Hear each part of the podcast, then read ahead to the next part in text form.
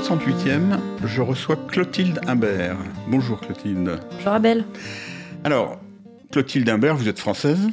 Tout à fait. Mais vous travaillez, vous avez une carrière un peu partout. euh, Alors j'ai une carrière en partie danoise et aussi Oui. française puisque je travaille pour la société Copenhagen Ice Company, qui est une société danoise. D'accord, je suis content que vous l'ayez dit parce que j'arrive pas à le dire.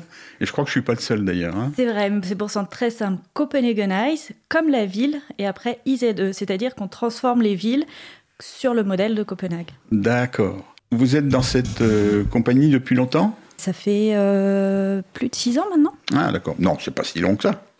Quand même. Et alors avant, qu'est-ce que vous faisiez? Avant, j'étais en Île-de-France. Je travaillais dans une société d'économie mixte euh, en Île-de-France et je m'occupais notamment d'un projet urbain à Ivry-sur-Seine. Donc ça doit parler euh, aux auditeurs franciliens. D'accord. Et vous avez aussi fait des trucs en rapport avec le train et le vélo? Alors oui, effectivement, je me suis occupée pendant trois ans d'un projet européen sur euh, l'intermodalité entre le train et le vélo pour la promotion de ce mode de déplacement en Europe. Mais ça faisait partie euh, de mon travail à Copenhagen Ice. Ah d'accord, vous y étiez déjà. Mais à ce moment-là, par exemple, par contre, vous tra- travaillez à Bruxelles. Non? À cette époque-là, en fait, ce qui se passe, c'est que j'ai habité Copenhague, j'ai commencé à travailler pour Copenhagen Eyes quand j'étais à Copenhague, et ensuite, euh, donc, je suis, donc je suis associée de cette, euh, de ce- cette société danoise. Et il y a maintenant cinq ans, j'ai euh, fondé euh, Copenhagen Eyes France, qui est le bureau euh, francophone de Copenhagen Eyes. Alors, il se partage entre la Belgique et la France, Mhm. mais je travaille aussi en Suisse. Et puis ces derniers temps, j'ai travaillé pour la ville d'Amsterdam, pour la ville de Montréal, et en ce moment, je travaille pour la ville de Lisbonne et de Bruges. Donc finalement, on n'a pas trop de frontières à Copenhagen. D'accord, mais ça vous permet en particulier de pouvoir euh, comparer des pratiques différentes dans toutes ces villes? Et voilà, ça c'est une des grandes forces de, euh, de notre société à Copenhagen Ice Design Company, c'est que euh, on a énormément de chance de pouvoir voyager Mhm. pour nos clients. Et en fait, on est un peu des messagers d'une ville à l'autre des meilleures pratiques cyclables.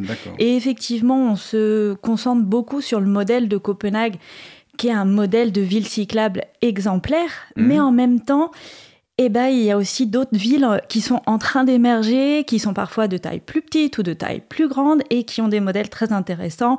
Dans les tailles plus petites, je pense notamment à la ville de Gand, qui est Mhm. une ville cyclable très intéressante. Euh, voilà. Et donc, du coup, on est un peu des messagers et on passe la- les bonnes pratiques d'une ville à l'autre tout en sachant s'adapter à chaque fois au contexte local. D'accord. Alors, aujourd'hui en France, on commence à, vouloir regarder un petit peu à l'extérieur ce qui se fait bien et on essaye de s'aligner sur le mieux. Alors, il y a quand même deux modèles qui, qui, qui ont l'air de s'opposer, qui sont assez proches. C'est celui de Copenhague et celui d'Amsterdam. Alors, j'ai reçu, moi, récemment, les auteurs euh, français du guide de Paris-Ancel, que vous devez connaître Tout à fait. Et qui prône à, à- à fond, à fond le modèle hollandais, et qui de temps en temps disent un peu de mal du modèle danois. Alors, euh, est-ce que vous pouvez nous dire un peu les différences? Alors moi, je, c'est deux modèles qui sont différents, mais je ne les opposerai pas, parce Mhm. que ce sont deux modèles qui ont les caractéristiques communes d'avoir des pistes cyclables séparées très qualitatives, Ouais. qui permettent véritablement à tous les types euh, d'habitants de se, euh, de se déplacer en toute sécurité, et qui ont aussi pacifié assez drastiquement la circulation automobile dans les quartiers résidentiels. D'accord. Donc, Alors, les- je ne sais pas Mhm. ce que Paris-Ancel oppose, euh, en tout cas, entre ces deux modèles. Il y a des différences, certes. Je sais que le modèle hollandais a davantage montré avec des concepts comme la rue vélo, Mhm. euh, la pacification du trafic automobile Mhm. dans les quartiers résidentiels. Ce que Copenhague a moins montré, mais c'est tout à- ça s'est fait de manière... euh, ça s'est fait un peu de la même façon en complexifiant énormément le plan de circulation dans les quartiers résidentiels, ce qui fait que les automobiles se trouvent tous sur les boulevards Mhm. et qu'un Français qui arrive à Copenhague, s'il n'a pas envie d'explorer la ville, il va avoir une image fausse du modèle de Copenhague.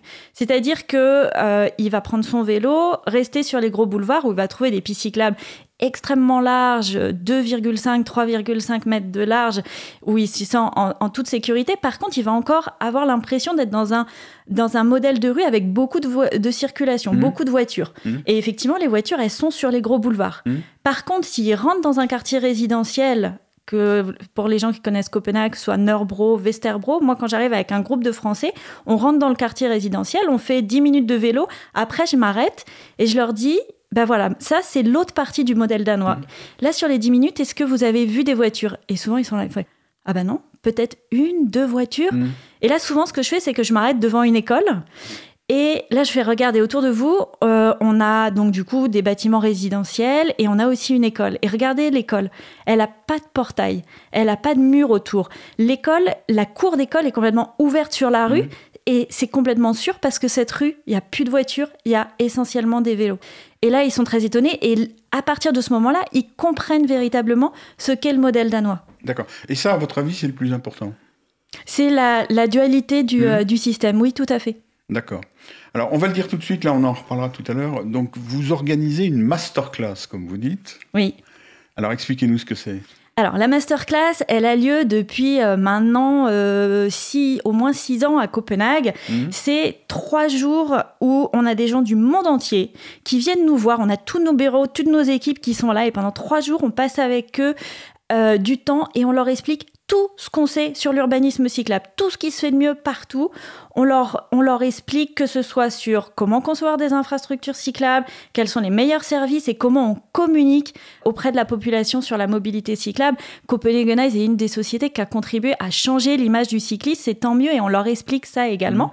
Et puis surtout, on est à Copenhague, donc on passe trois jours à faire du vélo et on passe trois jours à leur montrer ce que c'est qu'une ville cyclable. Parce que nous, à la société, il y a une chose qui est très importante, c'est de montrer que le vélo est en fait un outil pour créer des villes plus agréables Mhm. à vivre. Donc c'est un outil pour un urbaniste. Alors voilà, c'est ça qu'on leur apprend à Copenhague, mais maintenant on a décidé de faire voyager la masterclass. Et on a appelé ça la masterclass to go.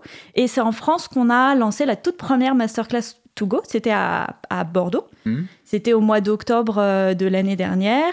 Et euh, j'avoue qu'on était, euh, ben, on était ravis. On a eu euh, 12 participants de 10 villes françaises différentes. Ils sont venus de toute la France. C'est quoi Des élus, des techniciens des... Alors, donc à Bordeaux, on a eu essentiellement des techniciens, des gens de collectivités, je pense à la ville de Brest par exemple.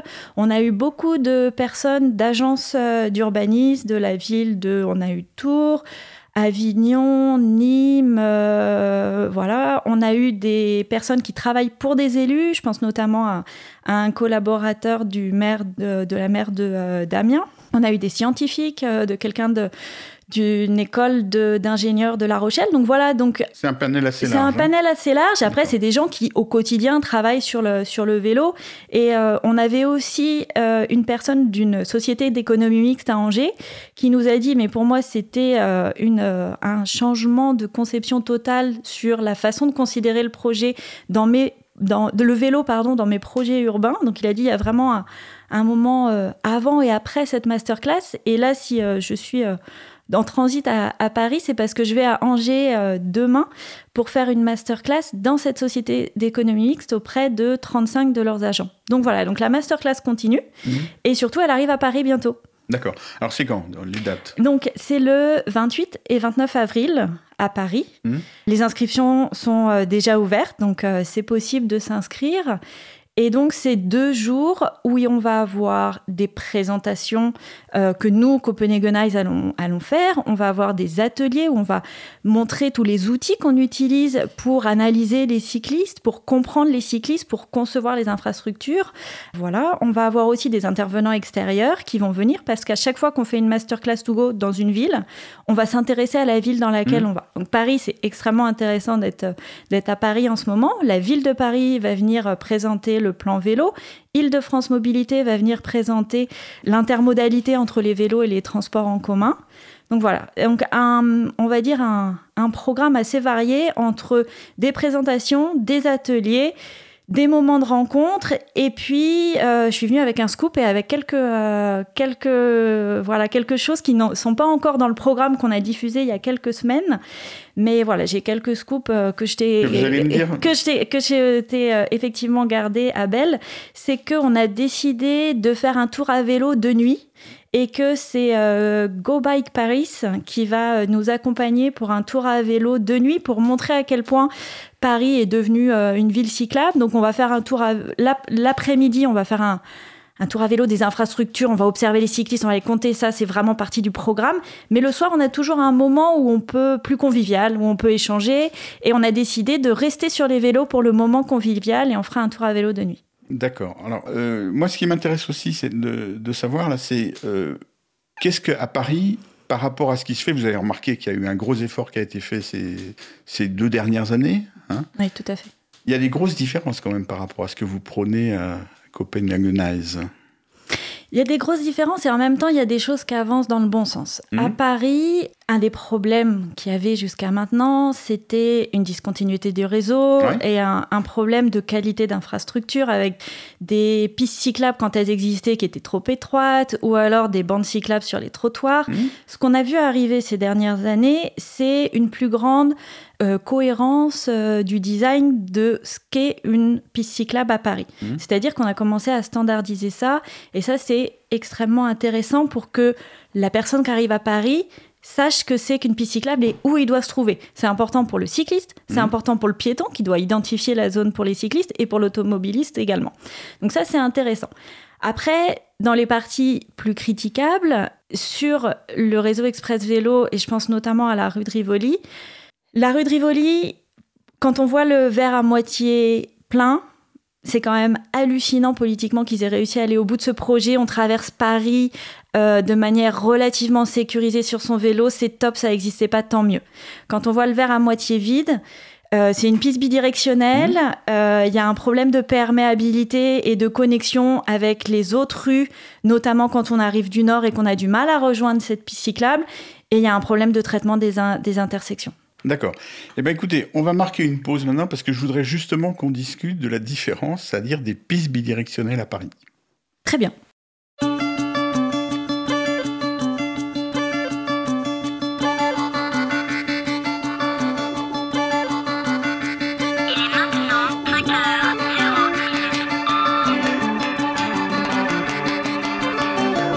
Cause commune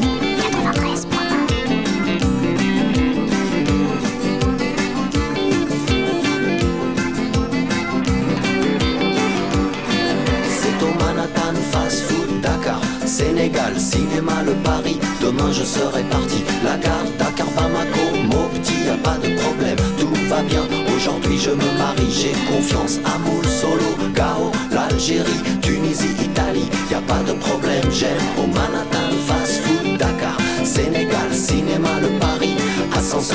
pour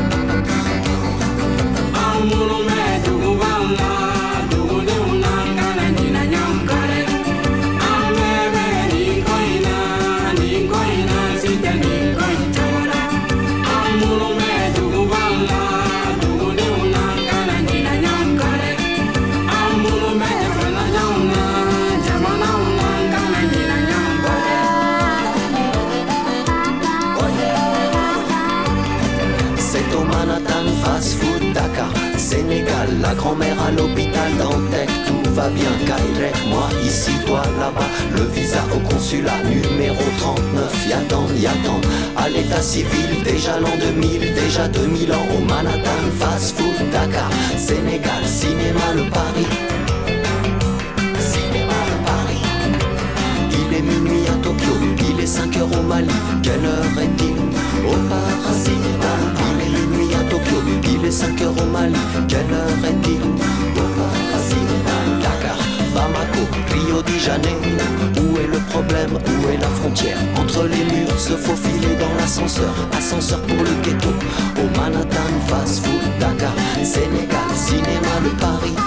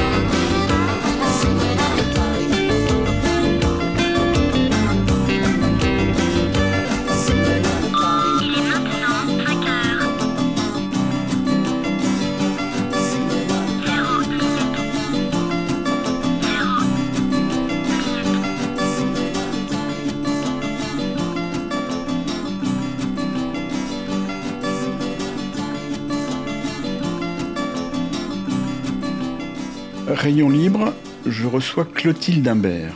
Alors Clotilde, justement, je vous ai arrêté parce que je voudrais qu'on ait une, une discussion sur les, pistes bidirectionnelles, parce que euh, moi j'ai la conviction, vous allez me dire ce que vous en pensez, que le modèle de la piste bidirectionnelle à Paris, il s'est imposé. C'est-à-dire que les cyclistes y sont maintenant habitués, que moi je pensais que c'était pas un bon modèle et que maintenant je l'apprécie beaucoup. Ça en particulier un avantage, c'est que à service égal, ça prend moins de place et ça coûte moins cher de faire une piste bidirectionnelle que deux unidirectionnelles. Alors, est-ce que alors, ça prend, Qu'est-ce que vous en pensez? Ça prend moins de place et ça coûte moins cher. C'est un argument, un argument que forcément une ville va avoir en tête. Mais en même temps, nous, à Copenhagenize, on commence toujours par prendre en compte l'usager Mhm. et ses besoins. Et donc, du coup, l'usager euh, va, de notre point de vue, préférer une piste unidirectionnelle. Euh, parce qu'elle est d'une part euh, plus intuitive, c'est-à-dire qu'elle est dans la circulation. Mhm. Euh, les intersections sont beaucoup moins complexes. Il n'y a aucune chance qu'un cycliste qui veuille tourner, qui do- doive traverser euh, la piste cyclable qui vient en contresens pour euh, après tourner, se retrouve au milieu d'un flux de cyclistes qui arrive du coup de tous les côtés. Des choses qu'on a observées à Amsterdam où il y a des flux très importants. Mais ça, c'est aussi parce que il y a une conception qui existe depuis longtemps, chez vous comme en Hollande, Mm.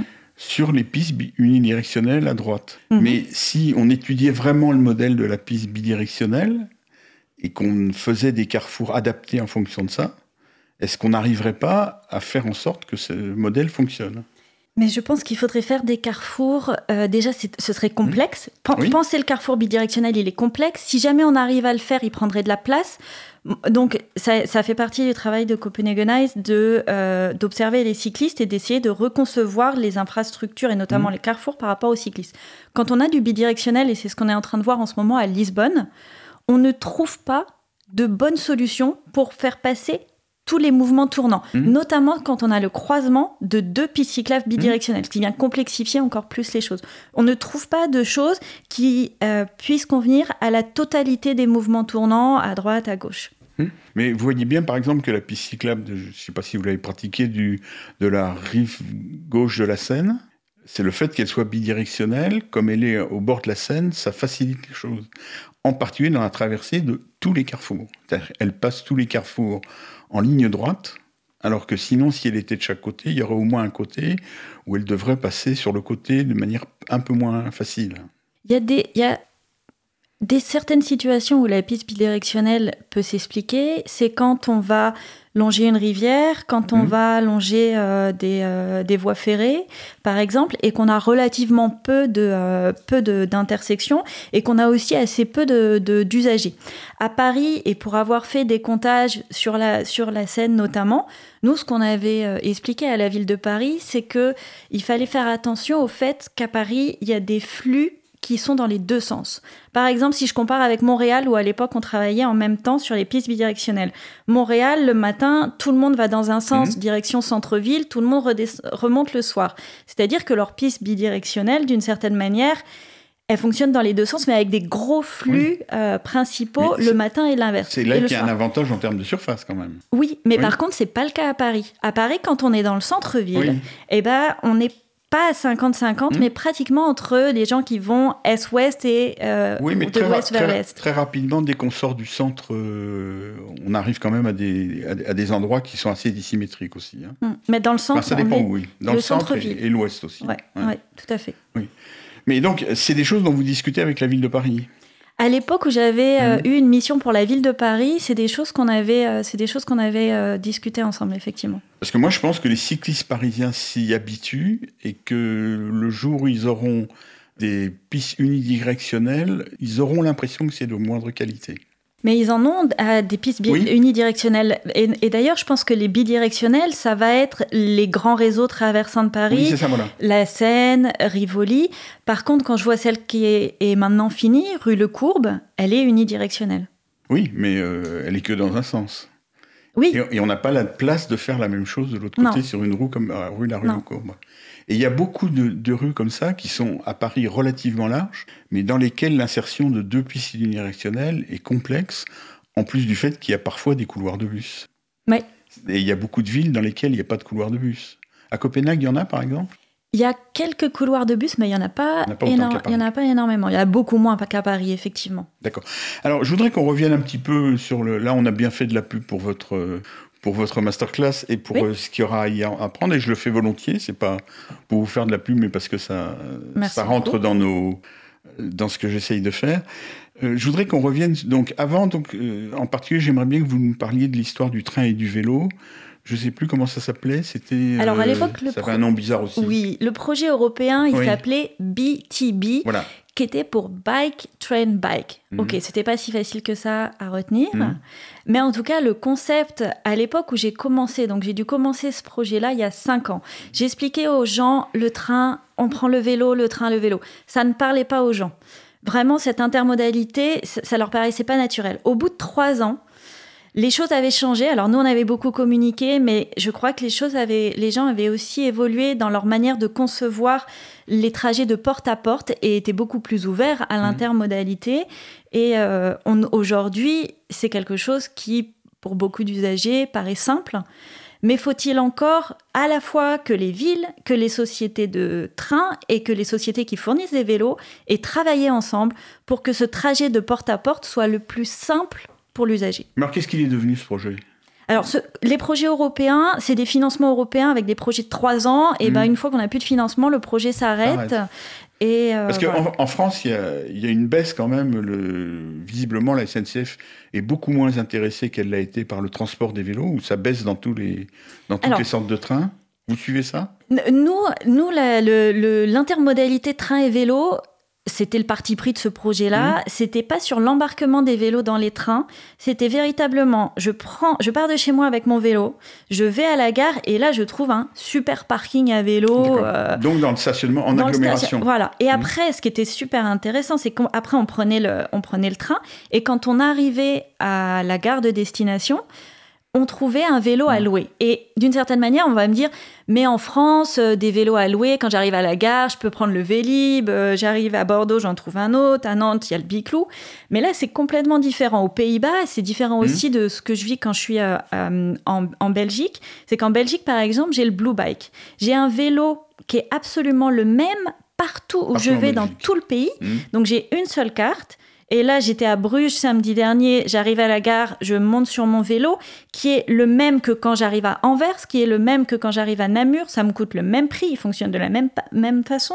Il est très robuste, c'est des vélos de ville. euh, Ça ressemble au Vélib ou pas? Ça ressemble pas au Vélib justement, ça ressemble vraiment à un vélo de ville, euh, voilà, un vélo de ville assez, assez classique avec Mhm. un bon panier. Moi, j'arrive toujours à mettre ma valise dessus, donc quand j'arrive de la gare, c'est parfait. Et alors, euh, l'abonnement, il coûte combien, par exemple? C'est c'est un alors- abonnement euh, donc Ouais. sur la, la- le pays Alors, c'est un abonnement pour tout le pays. Je paye maintenant 12 euros. C'était 10 euros il y a encore quelques années. Maintenant, c'est 12 euros par an. Donc, Oui. c'est quand même rien. Et après, c'est 3,10 euros par 24 heures. Et là, je garde mon vélo tout le temps avec moi. D'accord, donc ça revient beaucoup moins cher que le Vélib. euh, Mais complètement. ouais. Alors, d'une certaine manière, ça revient Oui. moins cher, mais ça reste. C'est pas le, la location de vélo que Mhm. les gens vont prendre tous les jours. Mhm. Par contre, moi qui travaille dans plusieurs villes de Ouais. Belgique, où je m'y rends euh, une fois par mois, deux fois par mois, c'est vraiment très efficace et financièrement très intéressant. D'accord. Alors, en France, c'est difficile à faire parce que pour des raisons institutionnelles, en fait. Alors en France, euh, c'est difficile à faire, je sais pas. Il faudrait que la SNCF euh, décide euh, de gérer des vélos. Aujourd'hui, mais aujourd'hui, ils gèrent des trains, il faudrait qu'ils décident de gérer des vélos. C'est eux, politiquement, qui décident si c'est compliqué ou pas. Parce que là, dans les villes dont vous parlez, c'est pas les collectivités locales, c'est Ah non, c'est ce la, sont- alors- la SNCB. Alors, c'était la SNCB et en fait, Blue Bike appartenait à la SNCB par une, une, Ouais. euh, une société, euh, comment on dit, une, enfin, une, une Mhm. sorte de filiale, qui s'est fait racheter par les transports, euh, les transports en commun flamands. Mais au départ, c'était euh, c'était en gros une émanation de la SNCB.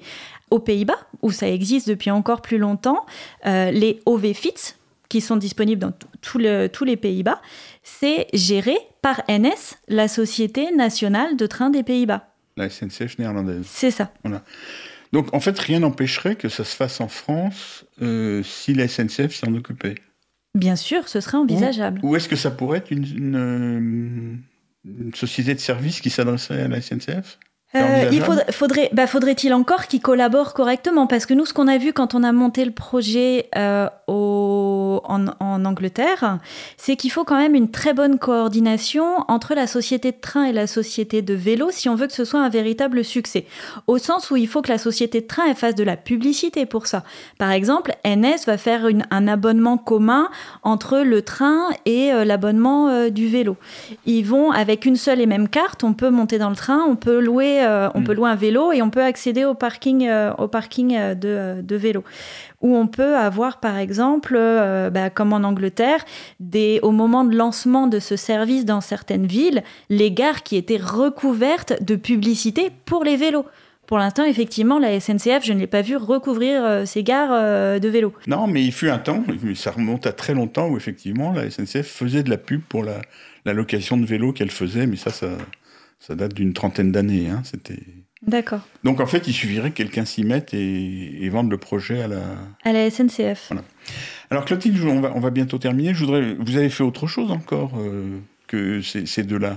Que ces deux-là, oh, des projets, on en a, on en a fait plein dans, dans plein de villes. Euh, on a notamment, euh, si on est à Copenhagen, ils assez connu pour avoir fait euh, l'analyse des lignes de désir des cyclistes. On avait, euh, on avait présenté ça dans plusieurs congrès. Là, je suis en train de travailler pour la ville de Lisbonne à ce sujet. On l'a fait pour la ville d'Amsterdam. Alors à Amsterdam, on est ravis parce que c'est eux qui nous ont demandé à, utiliser notre, notre outil d'analyse, c'est-à-dire qu'on filme les, les carrefours, on compte les cyclistes et on analyse toute leur trajectoire.